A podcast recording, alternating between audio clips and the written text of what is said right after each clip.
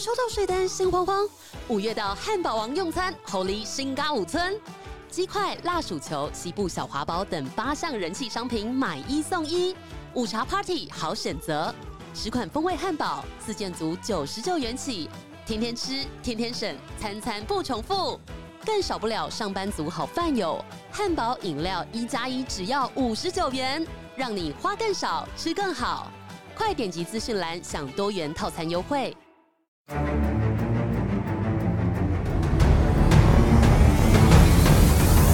嘿，hey, 我在现场，带您讯息社会新闻的第一犯罪实况，为主持人陈丰德。那上一集我们带来的发生在基隆外海的喋血案件哦，两千零二年五月六号呢，基隆一辆二十吨级的渔船“福生三号”被发现在彭佳屿东方三十里哦燃烧，随后就沉没了。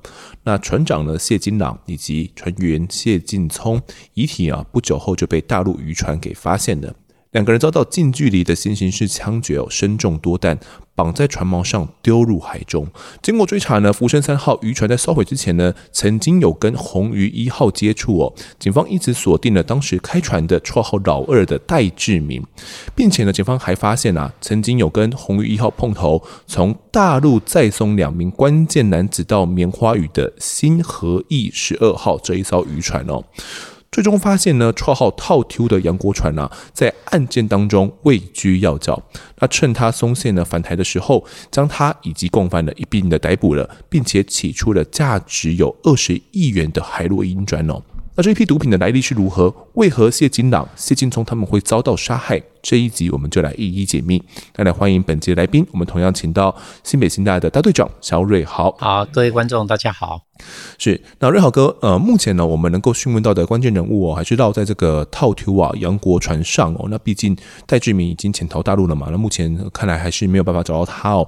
那这一批这个海洛因到底是怎么运来的？他有办法交代清楚吗？呃，事实上来讲哈，根据哈后来这个绰号套 Q 这个阳性男子，嗯，他有供称说，其实这批货它来自于北韩。北韩哦，北韩又有在出产毒品哦。呃，它其实呃早期海洛因大部分都是在金三角那边出产为主。是。那有一段时间里面，其实北韩这个国家，嗯，也有进了很多的原料，是，然后用实验室级的角度。去制作俗称泰国白的海洛因，它的纯度非常非常的高，嗯，非常非常高，是是，这有点像是用国家的的这个机器，然后国家的力量来赚这笔钱，我可以这样理解。他们的说法哦，这样的那个时候的说法了解，OK OK。那套 Q 说这批海洛因是从北韩来的，那他有办法？去操到这么大的一笔货吗？这么大，这二十几亿耶，这么大的一笔货，他自己一个人是有办法去经手的吗？还是他上头还是有其他人去支持他的？其实哦，以这个案件来讲，刚开始很单纯哦，嗯、是呃我们。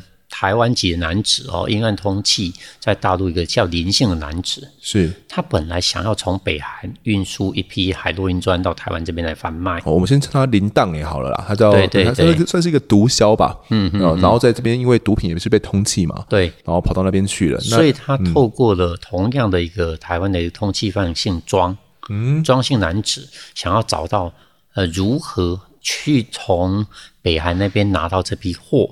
哦，然后才运到台湾。是，然后姓庄的这个对象，他就找到绰号套 Q 这个杨姓男子，嗯，嗯，嗯，要负责去找到负责载运毒品的中统的船只。嗯，所谓的中统是什么？它有点像是行话，是吗？它是行话。其实哈、哦，呃，本身来讲，大概毒品很多哦，它都会分成三个阶段的运输法。第一个部分是从出发地那边、产地那边运出来的。OK，我们目前的产地就是北韩嘛？对，叫大同。大桶，大桶，OK。然后从大桶上面接到这些毒品之后，运到靠近台湾的海岸线的叫做中桶，中间的中，中间的中，中继的意思啊。对。然后本身从中统那边取得这一些毒品之后，直接运输到台湾。嗯哼，台湾本土里面的叫小桶，小桶。那这个大中小跟它的船型大小会有相关吗？没有关系，也没有。其实我我们在这经验里面，只是代表说它的先后顺序而已。嗯，像接力赛这样子，是前中后这样子，大中小。OK，那他原本是要找有没有人愿意担任中统吗？对，那找到了谁？其实除了愿意担任中统之后，还有小童哦，还要有小他就负责去安排哦。哦然后有关于小童这个区块，那个绰号套 Q 这个杨姓男子，就找到了姓戴的绰号老二这个男子，负责担任小童的这个角色。哦，是。对。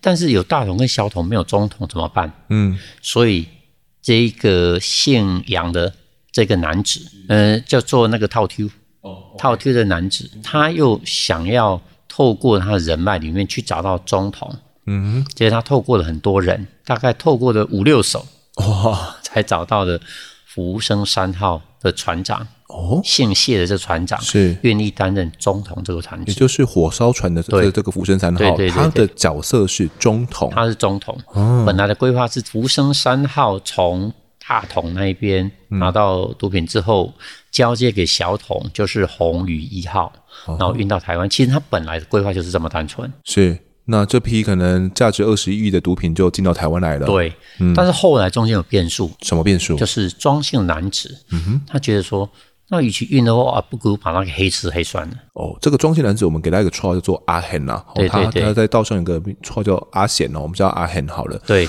阿恒一开始有参与到这整个计划里面哦，他原本也是要运毒的，对，但是他想说自己就黑吃黑就好了，对，就黑吃黑就好了，嗯，所以啊，他就跟那个姓杨的这个套 Q，嗯，另外去规划如何完成这个黑吃黑哦。这样的犯罪行为。可是原本最一开始的要把毒品运来台湾的这整个计划是林荡给提出来的嘛？林荡他只是负责把，他就是说我就是要毒品，就是运到台湾，其他的运输都是你们去安排。嗯，它就这么简单，是，它就是一个货主的概念。OK，那运到台湾之后会有人收货吗？呃，你运到台湾就有人会去接货了。嗯，所以林荡也应该是这边的前后端都安排好了，对，都安排好就就应该是这样说哈，就是林荡他就是货主，嗯哼，然后这些运输叫做物流，哦、你就把它运到台湾就对，是是是，就有人会去散货的，嗯、但是目前这个物流端他们想要坏坏，他们想要做一些这个把货截断。黑吃黑，对，哦，他们想担任这个角色，嗯，所以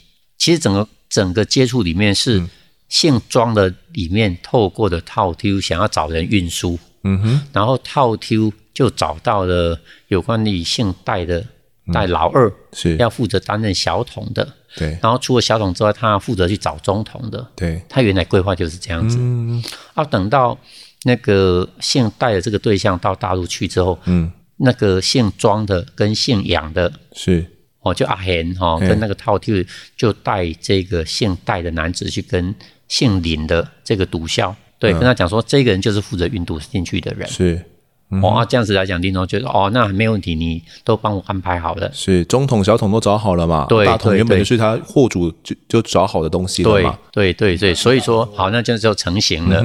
然后等到跟那个林董那边。分手哦，离开之后，他们三个又另外筹划要怎么去处理这件事情。哦、是，他们谈的如何呢？就是说到时候姓庄的叫阿恒这个对象，嗯，阿恒他会从大陆找两个杀手。哦，然后姓杨的啊套住这个人，嗯，要找人先到平潭去把这两个杀手再到棉花屿那个地方，是。交给哦绰号叫老二的戴姓男子，嗯，再去现场。假装你是要接驳这些毒品哦，然后趁机抢掉了有关于福生三号上面的一个毒品，嗯哼，再把两个人毁尸灭迹，杀害之后，然后放火把船给烧掉。嗯，是他们的他们的计划就是他们计划就是就是变成这个样子。我我我很好奇哦，他们去干这种事情，难道林荡也？他的货被抢走，他不会不爽吗？这个、黑吃黑很严重、啊，因为只要是一曝光，就说啊，那个就就火烧船，整个毒品都沉到水里面啊。哦，这就风险啊。是是，他也没办法去查证啊。嗯，他只会说，你看啊，那个船，你看那火烧船了嘛。嗯，啊，整个船跟人都沉到海里面了，是找不到了、啊。对，找不到就可以这样辩驳就好了。我想那时候的想法应该是这样子。嗯，对。是，然后他们就开始去筹划这件。哦，他们三个人要分这二十亿元，其实每个人分到的数目也都很可怕，很可怕。嗯，但是他当然啦、啊，一进来之后，他还要闪出去啊，还会很多工作人员啊，是还是要呃有一些这个呃对。基本的开销啦。对啊，所以说他们你看到、啊嗯、去搬一个毒品就五十万，嗯，因为利润非常丰厚啊，是就五十万。也为了这个非常丰厚的一个高风险的一个报酬，所以他们就决定去干下，把啊、呃、这个福生三号的船长啊跟船员都给他杀害这样一个计划，他们准备要来执行的。所以后续他们去找这个在大陆的杀手的过程也顺利，是不是？也顺利，那那部分都是做阿贤这个对象负责去安排。嗯，那枪支呢？枪支怎么处理？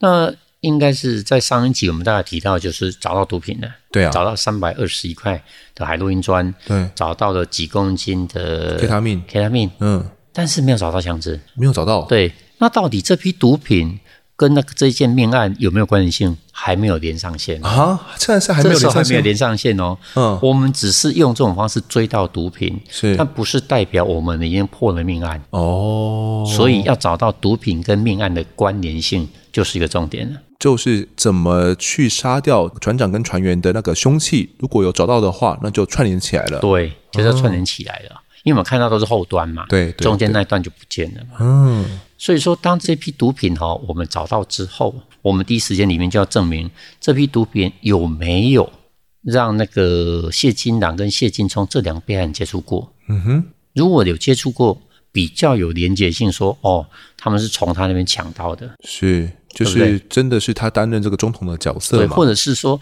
我们假设除了在海洛因上面采到指纹之外，如果我也采到死者的血迹，哦，那也是一个机会啊，是是，也有也有关联性的嘛，对不对？对，哦，好，那我们就必须要朝这个方向去找，嗯哼，然后当当这毒品取出来之后，我们第一时间里面做做财政，但很可惜的。我们在这么多毒品里面，我们居然还找不到跟死者有关、跟这个案件有关的资讯，是没有任何指纹、DNA 都没有，没有。嗯、哦，然后最重要的，那我要找到犯案的枪械。嗯，犯案的枪械是一个重点。是，那犯案的枪械，你还能够证明这？即使我们起获枪支，还必须是跟这两个人死者身上的枪伤要有关联性。诶，我们上一集好像没有跟大家提到。在死者身上，他们有没有留有弹头？对，这就是我们刚刚下的伏笔哦。因为你看什么，一个没有现场的地方，对啊，就没有迹证。嗯，但是我们必须从死者身上找迹证。是，但是问题来了，我们传统迹证就是指纹啊、血迹啊、毛发了。嗯，你看一个尸体已经浸泡了两天。你在身上要起获可能性，可能相对就比较，因为我们要把这个一把枪哦，可能呃跟一个现场呃，它做连接的话，以往啦，我们会从这个弹头或者是它的这个退弹的弹壳来做比对嘛，枪弹的见识，我会做这样的比对，好，这些我们曾经有跟大家提过。可是呃，如果他们现现在的这个现场，他们都只是尸体的话，而且船也都沉了，可能什么弹头啊、弹壳都被丢到海里面去的话。那这即便你找到枪，也是没办法连接起来的。对，所以我们希望能够在死者身上找到日后能够破案的契机。嗯，哦，后来我们在验尸的过程里面，其实我们有看到弹头，有弹头卡在他身上吗？卡在他身上，嗯，因为他解剖的时候，我们就看到弹头刚好露出来，所以我印象中有这个弹头是在他的胳膊、手臂上、手臂的地方，手臂上，而且体内好像也有。嗯嗯嗯，好，那我们就找到弹头。是，那日后如果运气很好，我们找到枪支，那就可以证明我们找到枪支是不是涉嫌这个案件。嗯，那提供枪支人大概就是跟案件有关系的人，那连结性就不会有问题的。嗯，嗯，我们那时候对于那些证据的功能性，还有证据力，我们就从这边去做研判。嗯哼，那找枪就是当务之急。对，目前这个能问的只有套 Q 而已。对啊，嗯，你看哦，一件在海上发生的喋血命案。枪支哪有可能会出现在台湾？呃，如果我打完，我直接丢海里就结束了。对啊，呃，但是我们突然想到，我们接获的情势里面，他们曾经到红鱼一号上面做两件事：第一次是搬毒品，黑色垃圾袋的嘛，枪支。嗯，第二个是枪支。对，所以枪支有机会找得到。嗯，虽然非常渺茫。是。那要找到这些枪支，我从谁身上着手？嗯，目前能够诶，我们上一集提到的是顾桃嘛？顾桃那边是顾桃是毒品啊，是毒品，他没有接触到枪支，啊，他没看到枪啊。对呀，啊，那其他的四名共犯，他们是搬也不知道到底搬到哪里去了，可能后续也不知道被谁拿走了。嗯，最后接触到毒品跟枪支的是谁？哦，还是这个套 Q 套 Q 嘛？哦，阳性男子。嗯，所以我就必须要从他身上嗯哼，来找到案件的关键性。是我们前面有跟他问出了呃，这个可能大概的他们的犯罪结构是怎么一回事，他有这样讲的哦，那是不是真实的，暂且不得而知哦。嗯、哦，但是这个枪支我们还是要进一步的去询问他到底是藏匿到哪边去了。那他愿意讲吗？这需要时间，嗯，我们就开始跟他沟通。是刚开始当然要给他一个希望嘛。哦，我告诉他们说，因为你的配合，我们找到毒品了。是，恭喜你哦，你没有让这批毒品流入市面，是残害国人哦，还是有机会的，未来在法院上还是有机会的。对，所以你还可以试着去打官司。嗯，但是有一个问题就来了，枪支呢？那枪支最后接触的人是你哦。嗯，你怎么会不知道他在哪里？是，除非你刻意隐藏你跟这个案件的关联性哦，否则你应该是愿意告诉我们枪支在哪里的。嗯，因为他目前的角色，他也没有在那船上嘛，对，他是在这个港口里面的，所以他跟这个案件可能是没有相关的，只是呃负责运毒啊。那我我也帮忙都都都说出来了嘛，然后我也把毒品都交出来了，可能跟就跟这个杀人命案是没有相关的了。对，大概是给他一个这样的一个，对，给他一个方向。嗯，他也后来听了下去，我们跟他沟通的内容，嗯，他想，哎，很有道理。哦，他说我丢在。山上，山上，我说丢在哪里？哦、他说丢在我家附近的山上。嗯，我说丢在确实的地点，你知道吗？他说不知道。是是是宜兰吗？还是哎不对，宜兰是骨头。那他家在哪边？他家就在山海关哦，一个社区。我刚才提到的原来长途平那个地方。嗯、是，他说我丢在那个附近。嗯，那我那一天是晚上去丢的。我骑摩托车骑在那边，随便一丢到哪里，我也不知道。凭感觉啊，你自己去找。这跟你这样讲？对对，你自己去找。哦、然后。他讲完之后，我们大概就动作了嘛。嗯，就刚开始，我就一堆人赶快去山上去找啊。是哦，那个山那么大，我怎么找得到啊？这个山海关到底在哪边呢？就在基隆八斗子往上去而已。那我们刚开始去就到就翻来翻去的，但是一直找不到。呃，你要在 这么大一个山头要找一把这么小的枪，这听起来是有点渺茫。对，啊，我说你丢多远？他说我听他嘣一声，我也不知道丢多远。啊，但是也没有办法用力道去决定他丢的距离嘛。我们有带他回到那个现场吧？有带他去，试着让他去。呃，但是连他站立的正确位置，他也没办法指出来。嗯，那骑辆摩托车去，呢就往那边一丢，连方向感也都没有。是，好，那我们还是要试试看呢、啊。对啊，我们大概花了大概两天的时间。嗯，哦，假日啊，大家拿着镰刀去那边割草，割草要割草。你割草之后，你会比较好看，那墓室会比较，因为那个地方草长得很长，比人还高。嗯，那你如何？去找到这些枪支，你就是把这些割掉之后，再翻翻看，至少有机会嘛。哦，我们也拿了金属探测器去那边试试看，然后本身来讲，第一天没有找到，到第二天的时候，哇，大家很认真的一割割割割，哎，居然让我们找到一把枪。哦，真的找到了，在草丛里面，那把枪就静静的躺在那个地方。啊，我们很高兴啊。是，但是这把枪真的是行凶的枪支吗？嗯，或者说这把枪跟案件真的有关联性吗？不确定呢、啊。那最好的方式就是做什么？做弹道比对。对，所以我们把这个枪支拿回去比，因为过去来讲，我们只要看到枪支就很开心啊，破案啊。但是我很担心哦，我怕他故布疑阵。这样子啊，套丢这个滚滚溜嘛？对，很滚溜啊。嗯，所以。我们在办这个案件要稳扎稳打，绝对不可以好大喜功。嗯，因为以后我们要接受法庭非常严格的审视证据，是有没有跟这个案件是有关联的哦？你有没有办法把杀人命案跟这个毒品案件透过这个枪支串联起来？如果没有办法的话，可能没办法定罪哦。对，好，嗯，那我们就把枪送验。嗯，结果没办法证实跟命案有关系。弹道比对跟他呃死者身上的弹头是对不起来的，是改造手枪啊，然后没有膛线，是跟死者身上起获的显然是有差别的。死者身上是有膛线，然后有旋转的，有比较偏制式的吗？对，有膛线。嗯，所以说这把枪支绝对跟死者身上起获的弹头是没有关联性的。嗯。哇，那套 Q 怎么讲？我又去借听他出来，哦，他应该也觉得我告诉他找到很棒哦。恭喜你啊！嗯，经过你的帮忙，是我们找到了枪支。嗯哼，但是这把枪不是犯案的枪支，都已经到这个程度，你还有机会，还有希望再隐瞒我们吗？嗯，我觉得你要么就讲清楚一点。嗯，因为最后接触到枪支的人就是你。嗯哼，也只有你才找到枪支。对啊。他后来几经思量之后，他跟我们讲说。我即使告诉你，你也找不到啊。啊！我说我在山上我都找得到，哪有地方找不到？对啊，即使丢在海里面，我都把它找到。他说：“你说对的，嗯丢在海里面。真的丢在海里啊、哦？”对，我说丢在哪个海里面？他说丢在八斗子渔港里面。渔港也很大一块呢。对，我说丢在哪个地方？他说我不知道。我那天骑着 骑摩托车到那边，我就往前面一丢。嗯，那我听到他好像撞到一个船的声音之后，就沉到水里面，扑通就进去了。对，好，那我们就到那个地方去找了。八斗子渔港，八斗子，你不要看那个 没什么，那可能是几百吨的东西在里面，还有淤泥，还有淤泥啊，还有淤泥。嗯，因为在任何的渔港下面一定会有淤泥。是你们去找的时候，距离它丢弃的时间过了多久？有没有将近一个月？有没有可能这个淤泥把枪就盖住了，然后你们怎么找找不到？很有可能。所以我们第一天找了一些潜水夫，嗯，去现场。是，你也知道啊，那个地方真的很难捞。为什么？那潜水夫告诉我们，他说到底的时候，他站着那个泥沙是到他的肩膀，他陷下去啊。对，那我们还能够期待把枪刀是打到吗？后来有人提供一个资讯给我们，说很简单啊，你把这个渔港里面所有泥沙全部抽掉，应该就找得到啊。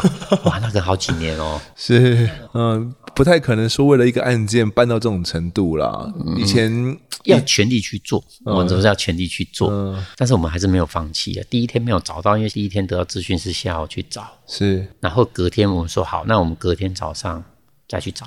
嗯，其实是渺茫的，为什么？因为下去是伸手不见五指哦。他们当时有多少潜水夫下去呢？大概四位。第一天你要四位还是三位？轮流下去了吗？对，那、嗯啊、下去大家彼此摸不到对方啊。哦。哦，跟在陆地上是不一样，他完全看不到，是，那只能瞎子摸象这样摸。可能会拿一个手下的探照灯照一下，可是能见度很有限啊。但是他如果是枪支，它是沉到泥沙里面啊，嗯，你也照不到啊。啊，它不是游泳池，游泳池很干净啊，是，那是渔港，很多的淤沙，嗯哼，很多很多。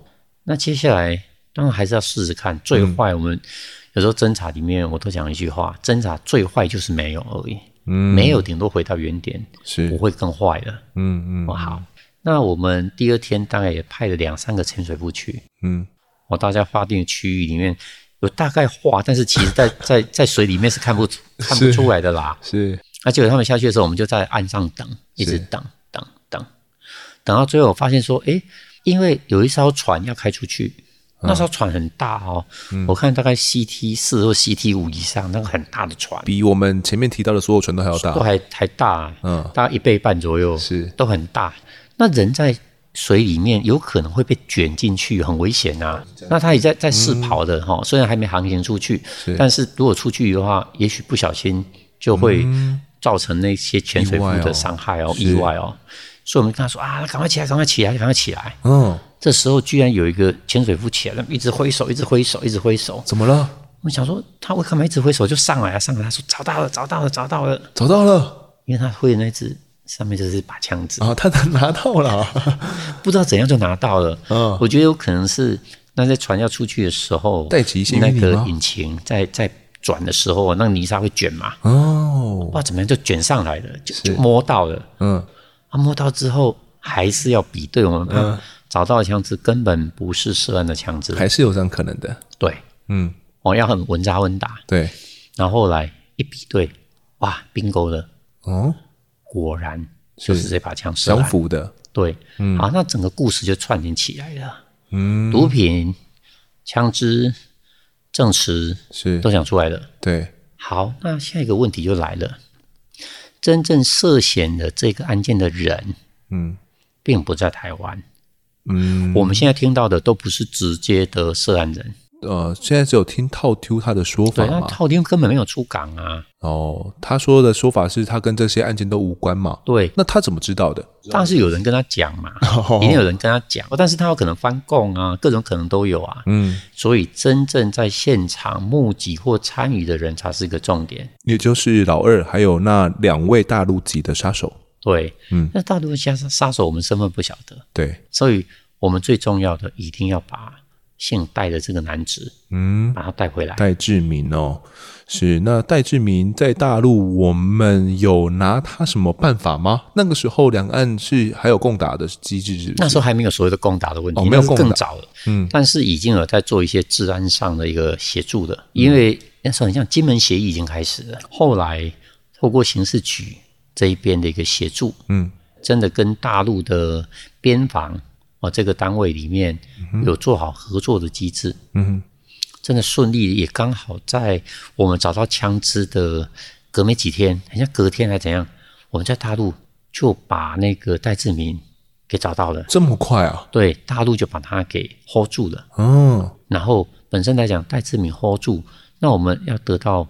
整个案件的过程就相对的就很很简单了。嗯哼，后续就透过这个海基会啊、海协会的管道嘛，然后交涉之后，就依照这个两岸金门协议啦，对，然后就将戴志明呢，还有当时一些重大的刑案通缉犯哦，就一一起都押解到台湾来了。当时有押解了六位。对，嗯，我们那时候是直接搭直升机，因为这个太严太重要，我们直接从台湾搭直升机，直接飞到连江。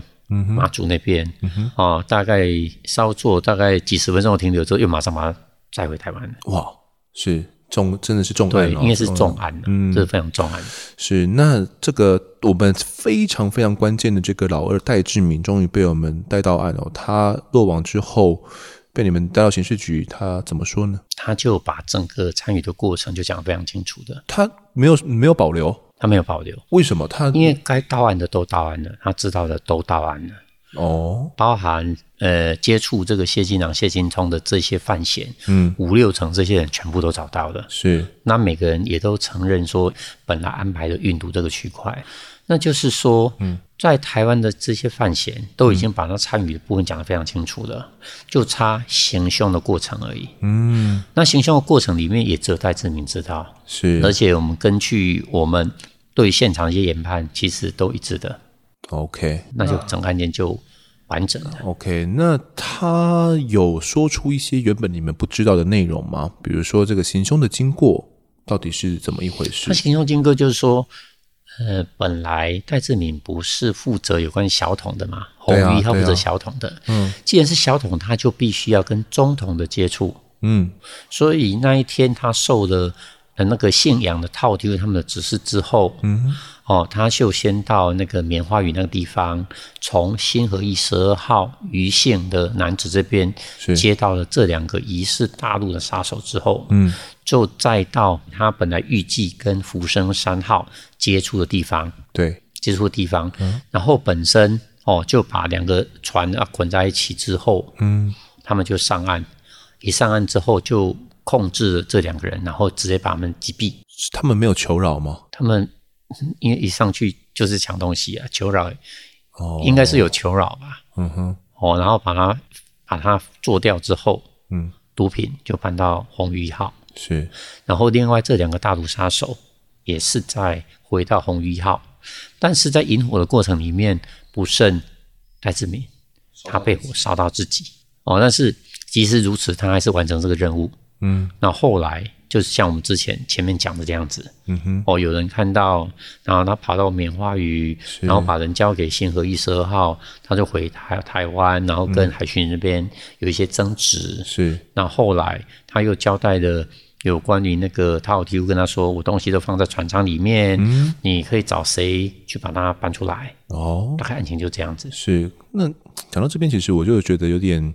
嗯，怪怪的哦，应该说，我觉得有点 疑惑了。当时海巡人员，呃，他也看到了哦，这个老二他行迹有点诡异，穿着一件雨衣，然后一度也是想要去拦查嘛。可是他最后面就要让他放行的。然后当时甚至我看有一些嗯。这个专案人员也指出说，如果当时海巡在这个契机就有想要去上去要去检查登船要去看的话，或许根本不用拖到这么久，不用动员这可能上千上百名的警力，然后来去成立这个专案小组，然后这么多单位一起来去要去破这个案子，因为一开始就有办法破了。这方面我不知道，嗯，瑞豪哥你怎么看呢？因为其实以这个事件来讲，嗯、海巡署他们同仁执勤算认真的，所以对于。哪些人进出港，他们掌握非常确实。嗯，然后有关于后来那个姓戴的绰号老二这个男子驾驶红鱼要回来的时候，大概有所争执，但是不是每艘船海巡都一定会登舰去检查，是，因为它毒品不是放在明显的地方，嗯，它放在密仓，他们都会有所谓的密仓暗舱，是不是？对，那既然在密仓，那海巡署就会找不到。哦，所以不见得说他登舰检查一定会看得到。嗯哼，因为他们就大概看了没有问题，就让他进港了。是，对，大概是这样子。了解。那除了这个之外呢，我们上一集还有提到，我说这个套 Q，他说自己是县民哦。那呃，后续哦，他又说了自己是什么海钓处的县民的身份哦。那这部分呃，你们有去询问吗？这个县民身份是真实的？后来去调查，确实那个海钓处那边也承认，他曾经提供了一些情资给他们，和破获。哦是，确实是有这样的一个县民身份的，但是县民身份跟这起案件有什么样的关联吗？嗯，其实没有关系哈，因为既然你是县民来讲，其实你可以得到情资，就可以转达给治安机关去做查起，不是代表你可以参与犯罪。嗯，一般来讲，县民他们提供情资是为了可能会有一些检举奖金嘛？对的。哦，那可能呃，就我这边所知哦，就是他当时就说呢，他呃是希望替海调处啊搜集情报，然后赚这些检举奖金哦。那也不断的去跟调查员联络啊，告知说他所知道的一些毒品在运的一些进展呐。哦，那他当时呢也有提供了福生号这个船名哦给这个他的海调处哦，因为这艘船就是有点怪怪的哦。套 Q 就说呢，当时哦，这个老二要他到港边搬东西藏放的时候，他以为啊，塑胶袋里面装的是普洱茶哦，哦，他根本不知道里面是毒品哦，跟他没有关系。那他就是也有接受命令啊，然后来呃准备这个枪支哦，但是他根本不知道整个计划是怎么一回事啊，我只是受命而已嘛，我准备枪支不代表我想要去参与杀人计划嘛。哦，他的说法是呃是这样啦。那直到呢喋血案曝光之后呢，他才知道他当时搬上案的是毒品哦。那由于阿贤恐吓他不准泄露出去，还说呢，说出去的话就要杀他全家哦。加上说这调查人员呢又在金门哦，那其他人他也无法信任，所以才想说啊，那就赶快让呃这些人拿走毒品就好了，然后摆脱这些人的这些瓜葛啦，让他可以跟整件事呢就脱离关系这样子啊。那当时呢，为了证实说他到底是不是这海调处的县民嘛。检察官呢也有传唤了海调处的三名调查员哦，那他们就说啊，其实套 Q 跟他们已经合作了大概有四年的时间了啦，哦，那有侦破多起的运毒案啊、走私案啊、偷渡客案哦，他确实是一名姓名身份没有错。那在当年四月的时候呢，这个海调处他们就有从套 Q 这边呢得知到说，诶，可能会有一起运毒案件，不过他们掌握的时间比较晚了，同时人力也不足。那当时有报警这个北检呢要去申请监听。然后，但是还来不及监控，就发生了谍险案件哦。所以，呃，他们当时也有问过这个套 Q 了，但是套 Q 跟他们讲说啊，他他并不清楚为什么为什么会发生这样的一个事情哦。哦，所以当时为了去厘清这一部分呢，也花了相当多的心思啦。那我们目前哦，其实整个案件其实已经是掌握的八八九九的，其实都已经蛮确切的了。那还有一个人，我们好像还是没办法掌握到，也就是这个阿贤，他姓庄嘛，庄良显哦，他呃是一开始提出说要来嗯黑吃黑的这样的一个关键人物哦，那并且他也呃在呃大陆那边，然后来找到这个杀手嘛，也是他来筹划的哦。那他后来有被我们警方逮捕吗？因为其实那个姓庄的叫做阿贤这个对象，他是宜兰人，嗯、他通缉之后他就潜逃到大陆去，也是因为毒品被通缉。对对对，然后本身来讲，我们这案件在台湾收网之后，其实大陆那边也开始对他展开监控。哦，后来我们听说他在大陆也因为涉及其他案件被大陆的公安部门给逮捕了。是我这边来补充一下啊，就是当时其实一一度有以为说这个阿贤是不是因为黑吃黑啊？哦，他也是呃要去吞的这批货品嘛。那黑吃黑你也是会被黑社会给依照黑社会的规则处理的啊。哦，所以当时找不到他，想说他是不是真的被做掉了？一直到两千零四年的二月的时候呢，大陆公安就意外的发现阿贤的踪迹哦，因为他原本就是在台湾这边靠贩毒起家的啦。那他逃往大陆之后呢，也继续靠着贩毒啊、制毒毒为业哦。那行事蛮低调的，他有一个这个工厂啦，然后是以这样跑单帮的身份呢，然后来贩毒哦。也因为他在大陆那边另外取了绰号，才导致说，不管是大陆公安啊，又或者是这个呃台湾黑帮呢，都不知道他的这个身份啊。那当时呢，阿恒是在酒店接洽贩毒生意的时候被密报哦。那公安将将他逮捕的时候，原本还不知道说他背了两条杀人罪哦。那他的这个工厂啊是开在江苏这个区域有制毒工厂哦。那员工大多都是两岸的黑道身份，然后靠着外围呢有一些大陆女子的掩护，拿来进行贩毒。那公安追查到工厂之后呢，发现说里面其实还有不少还没有出货的订单哦，因此就封锁了这个阿恒落网的消息啦。那公安就乔装成是员工哦，在那边呃继续的展开一些作业哦。如果有不知情的买主呢到大陆想要去取货啦来联系的话呢，哦他们就会被公安逮捕。他们守株待兔，陆陆续续查获了十多名的台湾人哦，以及十多名的大陆买家啦。那后续呢，我这边所掌握到的是这个阿恒啊，他最后面也因为这个贩毒哦，制造毒品的案件，被福建的法院呢判决确定处死刑哦。那我没有呃查到更多的资讯呢，只看到说他被判处死刑，有没有执行的话，则不得而知了。案件到这边算是差不多侦结了吗？还是当时检察官还有请的瑞豪哥，你们要再补充什么样的一些资料呢？其实整个案件来讲，因为我们那时候本身就是针对福生三号的海上喋血命案。然后从喋血命案里面，其实我们查得非常清楚了，包含所有的联系的环节，还有彼此间角色，还有分工。其实到最后来讲，应该整个案件是算是很完整的结束。是，好，那我来补充一下后续的起诉以及判决内容哦。就是这个阿恒啊，没有到台湾来，但其余的众人呢，仍需依法起诉。就在隔年二月的时候呢，基隆地检署侦结哦，那认为呢，阿恒啊，他可以用这种黑吃黑的方式呢，吃掉海洛因呢，获得暴利啊。那老二套 Q 他也认为可行嘛，于是共同参与作案哦。谋定之后，就有阿恒安排大陆的杀。手，其余两人呢，则合力的找船来接应哦。老二呢，以十五万元的租金呢，租了这个新和义十二号渔船啊。那三号的时候，有同伙呢开出海。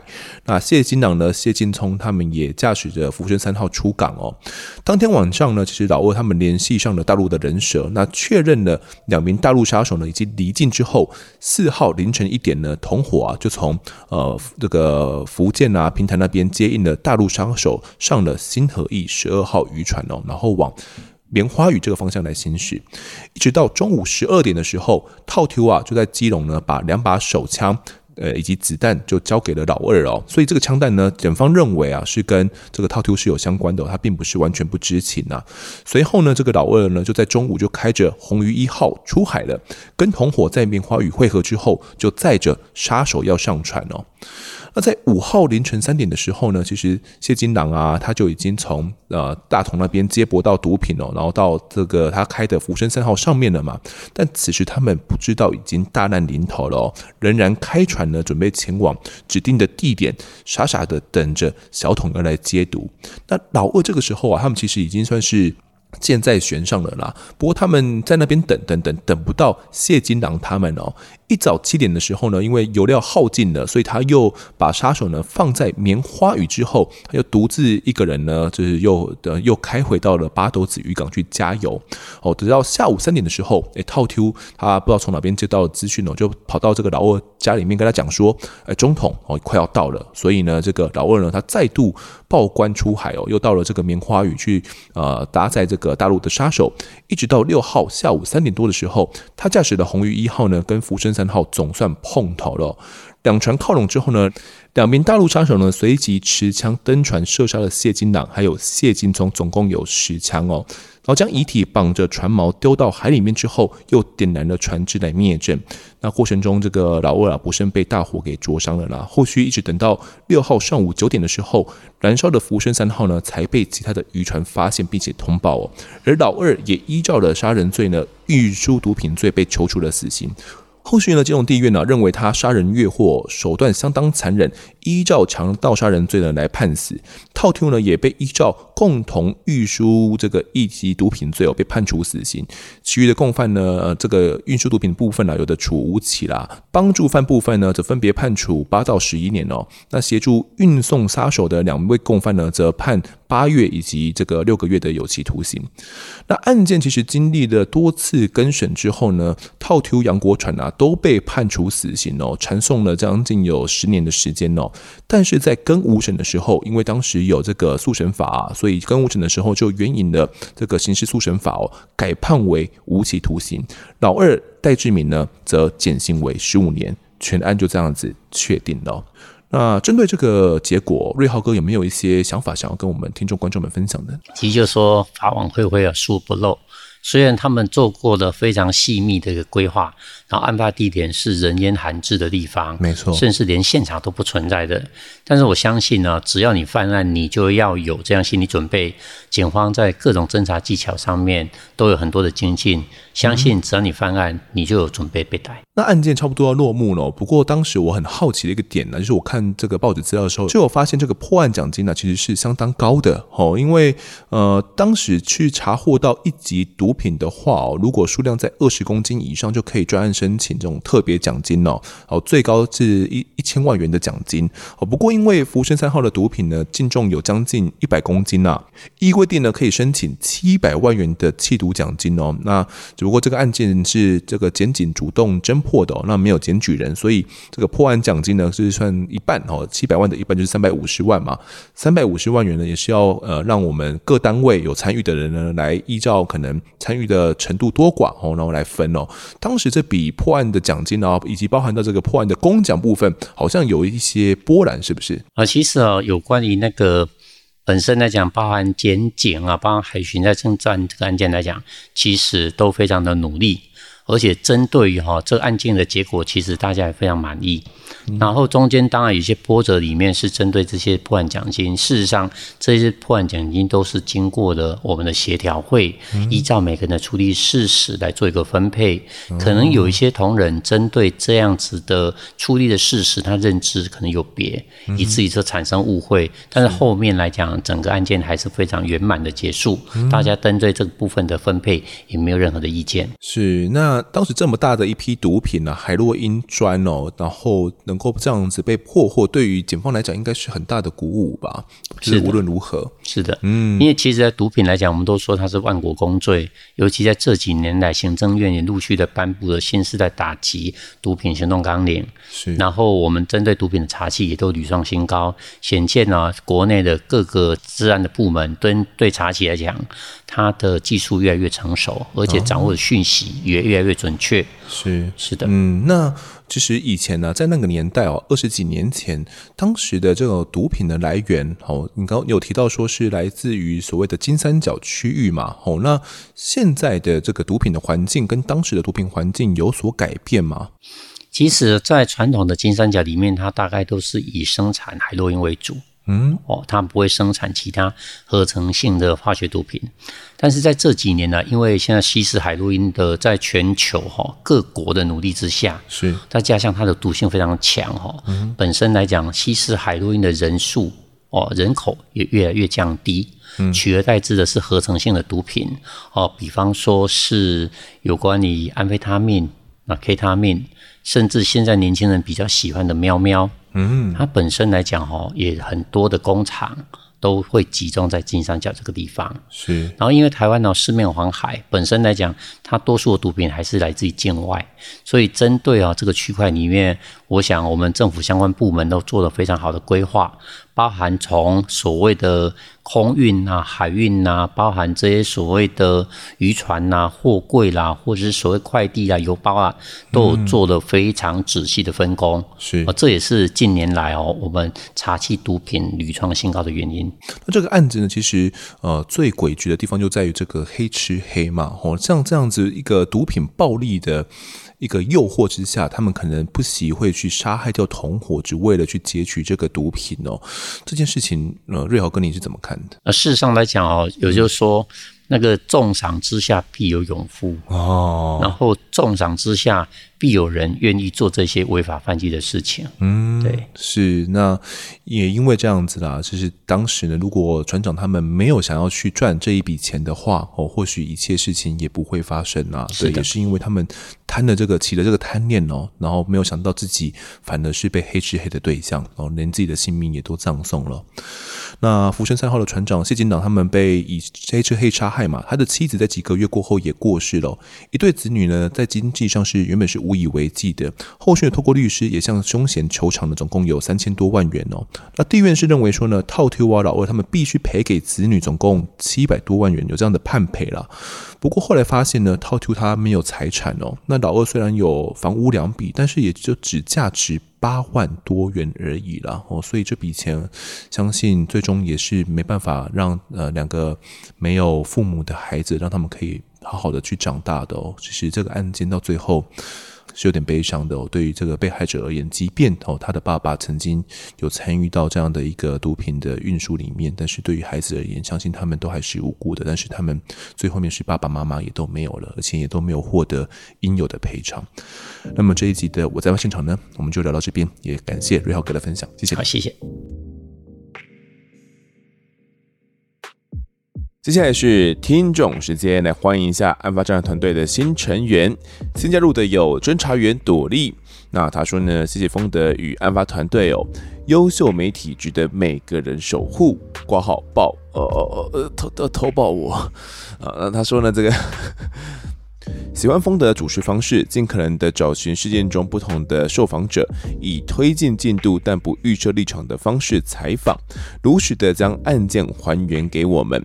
You are an excellent reporter。那案发现场呢，让我比之前接触更多社会议题，期许自己可以跟着节目一起长大，用自己的力量呢关心社会。祝丰德与案发团队龙年好运龙来。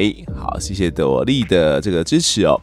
那他说呢，我们是以推进进度但不预设立场的方式来采访。我觉得这样的说法蛮有意思，因为，嗯，我没有这样子去。定义过我们的这样的一个节目，就是我们确实是一个采访的访问的一个节目。那我们在访问来宾的时候呢，也是希望他尽可能的带我们还原现场嘛。那么来宾在这个过程当中呢，他是要偏向哪一个方面？他是要以哪个立场来讲这个案件呢？我觉得确实我们是不会太过去干涉的，反正是我们呃有时候会蛮期待的哦，就是希望来宾可以讲出一些呃我自己没有预料过的一些内容。当然呢，如果我们节目中一直偏向于某一个立场的这个论述啊，有点太多了的话，那我也会尽可能的就去找可能另外一方面的言论来补足哦。就是像之前跟大家讨论过的这个死刑议题一样，我觉得这是我们需要让大家听到不同的言论哦。所以，呃，也是因为这样子，我们都还在努力当中啦。那可能有蛮多听众跟朵莉一样哦，原本不知道有这么多的社会议题跟案件哦。那透过我们节目呢，了解了很多之后，才发现，诶，这些部分原来是自己可以关心的。那也期盼着这个朵莉哦，以及我们的听众们都可以跟我们节目一起来成长。再下一位是贝贝蒂啊，是侦查队长哦。那他说呢，一开始是从 YouTube 看到八仙尘爆，后来才发现有 Podcast 哦，而且是平常就爱听的刑案灾难事件。最难得的是，并不会要求来宾一定要呃所谓言谈政治正确，而是可以听到不同面向的思想哦。在现在这一个非黑即白的社会氛围中，实属难得。感谢这个节目呢，可以陪伴我的单独时刻。虽然现在还没有追完所有的集数，我只能够慢慢的新旧集数交替来跟上进度了。好，感谢贝贝弟哦。那他说 我们不会要求来宾一定要政治正确。呃，这也是像呃前一个听众所说的嘛，就是我们不会去预设立场，然后其实两个我们新加入的侦查团队的成员呢，所讲的方向是有点一致的。不过，到底什么是政治正确？其实我觉得这在嗯、我们讲述真实案件里面是比较难去定义的。呃，也就是说，呃，要去保护被害人、保护被害者家属，这算不算是政治正确呢？可能有些人觉得算，有些人觉得不算哦。但在我心里面，其实都是有着一把尺的。就是，呃，如果我觉得有些言论有点怪怪的时候，哦，可能我在录音的当下，我就会跟来宾呃交换一下意见，哦，是不是要这样子讲吗？或者是我们要不要换个说法？那如果来宾他觉得说，诶，这样讲没有问题的话，那我也会尊重他的想法哦。所以我觉得，嗯，到底什么是政治正确，其实是比较难被定义的。但是，呃，在我们心里面，又或者是普世价值里面呢，其实都有一把尺在哦，就是我们尽量去维持的这一把尺，就是不要去跨越这条红线。这一点呢，我反而觉得是最重要的哦。那是不是政治正确呢？倒不是那么重要啦。好，再读一下听众们的抖内讯息。第一位抖内的是 Robin，他说：“丰德好，距离我们上次认识呢，已经过了一年了。谢谢你的帮助。我们的电影呢，已经顺利完成，并且在后制中，很期待上映时呢，能够邀请你来观看。节目新的合作模式呢，很棒，很高兴呢，案发成长得越来越茁壮，也越来越多元。过程中的杂音就当做付出努力的人所必经之路，因为会变念的永远是在做事的人。新年快乐！”这位听众揉面呢，到底是谁？我刚刚想了很久哦。那依稀有想起来，之前曾经有一位听众有私讯过我，那他们是一家电影公司哦，那需要一些田调上的帮助哦。那应该是这位听众哦。那目前呢，电影已经拍摄完成了，然后在后制哦。如果真的呃要上映的话呢，欢迎再邀请我要来支持一下。再来呢，下一位懂内的呢是这个高雄谢太太，他说呢，开工请你们喝咖啡，从第二季开始听哦，孕期也在听，不知道女儿常常听到那些坏人是不是听到听不下去了？那周岁呢抓周抓了一只锤子，那感谢案发呢陪我度过许多上班的日子哦，新的一年祝你们发发，呃，抓一只锤子是什么回事？要把坏人锤扁哦。孕期在听的话，这对这个胎儿而言算是一种良好的胎教吗？呃，我相信呢、啊，应该是有蛮多的这个孕妈们哦，在怀孕的期间啊，然后都会听我们的节目啦。那不知道宝宝生出来之后呢，周岁都到底抓了什么哦？除了抓锤子之外，有没有抓到其他特别的？都欢迎来跟我分享一下。好，接着读一下在 Apple Podcast 的留言。第一位留言的是 Natalie 来，他标题写呢，优质频道。屋子面的爸爸自己觉得不太像是思觉失调症耶，虽然有妄想哦，但没有合并其他幻觉、胡言乱语、负面症状或言谈举止混乱，以及合并生活功能减损。心理障碍症呢，真的很有趣哦。那结合犯罪心理学又是一项有趣的专业。那借由此 Podcast 科普相关知识，提升大家对这项专业内涵的理解。谢谢你们做这么优质丰富的内容。好，谢谢这位听众哦。呃，不太确定他是不是有一些心理的相关背景哦，所以可能才会有这样的一个判断。好，那嗯，当时啊，我们在讨论的时候呢，确实就讲到说啊，爸爸他可能有一些思觉失调症的可能性。小叶老师他呢也有在我们的案发侦查团队里面有提出了一些见解哦，他也觉得说，诶，不太像是思觉失调症，又或者是说呢没有看到相对应的症状哦，所以没办法判断他是属于思觉失调。小叶老师认为呢，刘志勤比较像是妄想型的人格疾患哦。那除此之外呢，林真敏也是有一些，嗯，可能也有一些呃精神的状况。他觉得他并不是单纯的被害者而已哦。林哲敏呢，看起来像是一种典型的共依附关系哦。那这样的一份关系呢，会使得林哲敏啊，会倾向把自己的这个价值观啊，建立在外在的参考标准上面哦。那也会过度的在意去维护他人的利益，甚至呢，去忽略掉自己的需求哦。那目的就是为了要去取得他人的认同。那如果呢，大家有看过《华灯初上》的话，就会发现里面的这个杨景华的母亲呢，就是很标准的共依附关系的这样的特征呐。那小月老师的这一篇专业分析呢，我是把它贴在 Discord 群组的专案会议室里面啊。如果听众们有兴趣的话呢，可以再去看一下哦。这集的最后一个留言是卡放，那标题写呢，谢谢风的团队制作这么优的节目。真的很感谢丰德和团队辛苦用心制作的节目哦。有些评论让我感觉很不舒服，也不厚道，可以给团队好的建议改善，但是请不要用这么严厉的口气批判。如果不喜欢听，可以不要进来听哦。这是一个免付费的节目，制作一个节目呢，幕后的辛苦，这些人明白吗？要不这些批评的人呢，自己来制作看看哦，不要只会批评别人的辛苦。风的度量真的很大，都还会把这些严厉的批评念出来哦，真的是个不错的 p a k i s t e r 加油哟！优质节目。好，那这些严厉的评论呢，基本上啊，就是请大家放宽心，哈、放宽心。呃，我会念出来呢，就代表说他们可能都还不是最严厉的 哦，又或者是说，哎，我觉得他其实是想要去鼓励我们，然后想要我们去往好的方向进步的，所以我会把它给念出来。如果真的是那些呃来恶意重伤我们的啦，哦，想要去。让我们失去信心的那些恶意评论呢，那我就是真的连念都不会念的啦哦，所以请大家放宽心哦。基本上现在我会念的呢，都是比较呃大家可以接受的一些评论哦。那如果呢，你听完了一些评论之后还是很生气，该怎么办？哦，你可以去跳这个不生气体操啦。假如你生气。假如你生气，好不好？去跳这首歌啊！不知道的话呢，可以上网查一下哦。跳一跳，唱一唱之后呢，就不会那么生气了啦，请大家放宽心哦。好，那记得听众时间呢，我们就读到这边。如果各位喜欢我们节目的话，欢迎到 Instagram、脸书以及 YouTube 来搜寻订阅。我在案发现场，掌握更多案件消息，也可以跟风头聊聊，给我们建议。各收听平台上按下订阅，还有五星评分，就是对我们最好的支持。另外呢，案发侦查团队持续募集当中，只要透过 Mr. Bus MB3 的订阅赞助，就可以来来加入我们。还有专属的赖社群，可以跟风德老粉们一起抬杠聊案件心得。目前还有免费的 Discord 群组，是大家都可以加入的哦。如果你在 Apple Park 上面留言的话，我也都将在节目中给出回复。跪求听众们推坑给双方的好朋友，一起来听听看我们聊案子。案发现场，我们下次再见。